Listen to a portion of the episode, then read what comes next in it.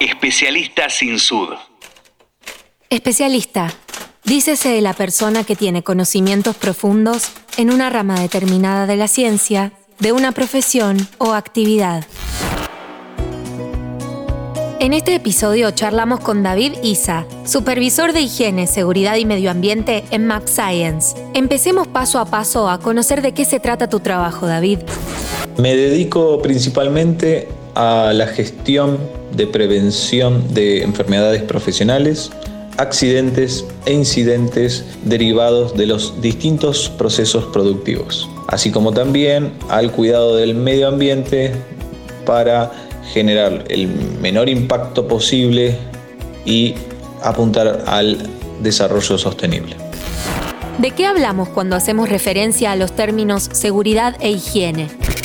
Ambos representan un campo multidisciplinario de orden técnico que tiene por objeto fundamental la protección de la vida, la preservación de la salud y el bienestar de los trabajadores. La seguridad industrial es el conjunto de medidas de orden técnico que se dedican a la prevención de accidentes de trabajo mediante el estudio, evaluación y control de los factores de riesgos propios de un ambiente de trabajo. En cambio, la higiene industrial es la ciencia dedicada a la identificación, evaluación y control de los distintos agentes de riesgos propios del medio ambiente de trabajo y que tienen por objeto la prevención de enfermedades profesionales. Teniendo en cuenta estas definiciones, cabe aclarar que la higiene y seguridad no solo aplica a los aspectos físicos de la persona, sino que también apunta al cuidado mental emocional de la persona. Además, un rol clave que tiene que desarrollar un profesional en higiene y seguridad es la protección contra incendios, que para Capital Federal aplica lo que es el sistema de autoprotección. Especialista sin sud. ¿Y en qué consiste este sistema que mencionas? Además de los incendios, ¿qué otros aspectos abarca? Un sistema de autoprotección son las acciones y medidas para prevenir y controlar los daños sobre las personas y los bienes ante una situación como un incendio, derrumbes, explosiones, amenazas de bomba, inundaciones, entre otros. Este sistema consta de cuatro etapas. La primera, tener un plan de evacuación. Va a plantear los diversos eventos o situaciones de emergencia a las que una persona o establecimiento puede estar afectada donde también deben estar claros los distintos pasos a seguir y cuáles son los roles de emergencia de cada persona. Como etapa número 2 tenemos al plano de evacuación.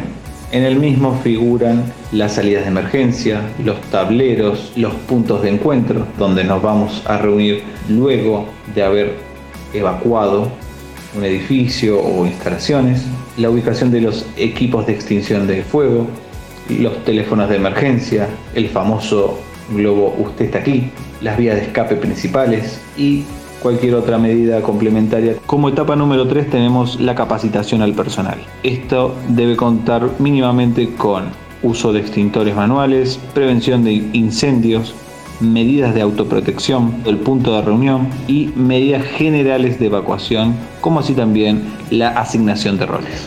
Y finalmente la etapa número 4, simulacros. Tiene como finalidad la práctica de la rápida y segura evacuación de las personas hacia el punto de encuentro. Especialista sin sud. ¿Alguna vez viviste una situación real de emergencia?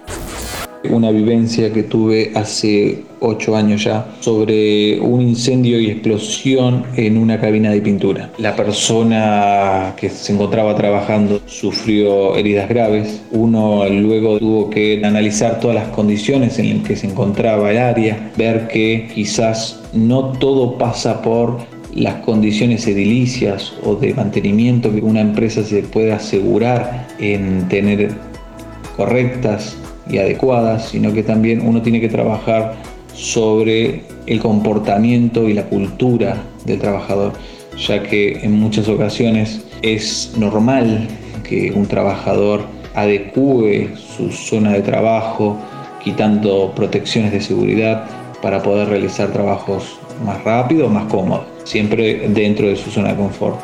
Entonces, uno al analizar todas esas condiciones, al evaluar mejoras y al capacitar a la gente, intenta evitar que nuevamente se produzcan este tipo de eventos que luego tienen consecuencias graves sobre la salud de las personas.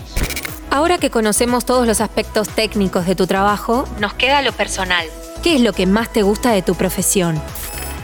Lo que más me gusta de mi trabajo es saber que la salud de las personas no se ve afectadas en el desarrollo de sus actividades en la empresa y que se genera una cultura de seguridad que no solo se ve plasmada en la industria, sino que también lo llevan a sus hogares y que los mismos son capaces de reproducirlos ante cualquier tipo de situación de riesgo o de emergencia. Especialista sin sud. En este episodio conocimos a David Isa, supervisor de higiene, seguridad y medio ambiente en Map Science, una labor que no puede hacer cualquiera. Es para un especialista.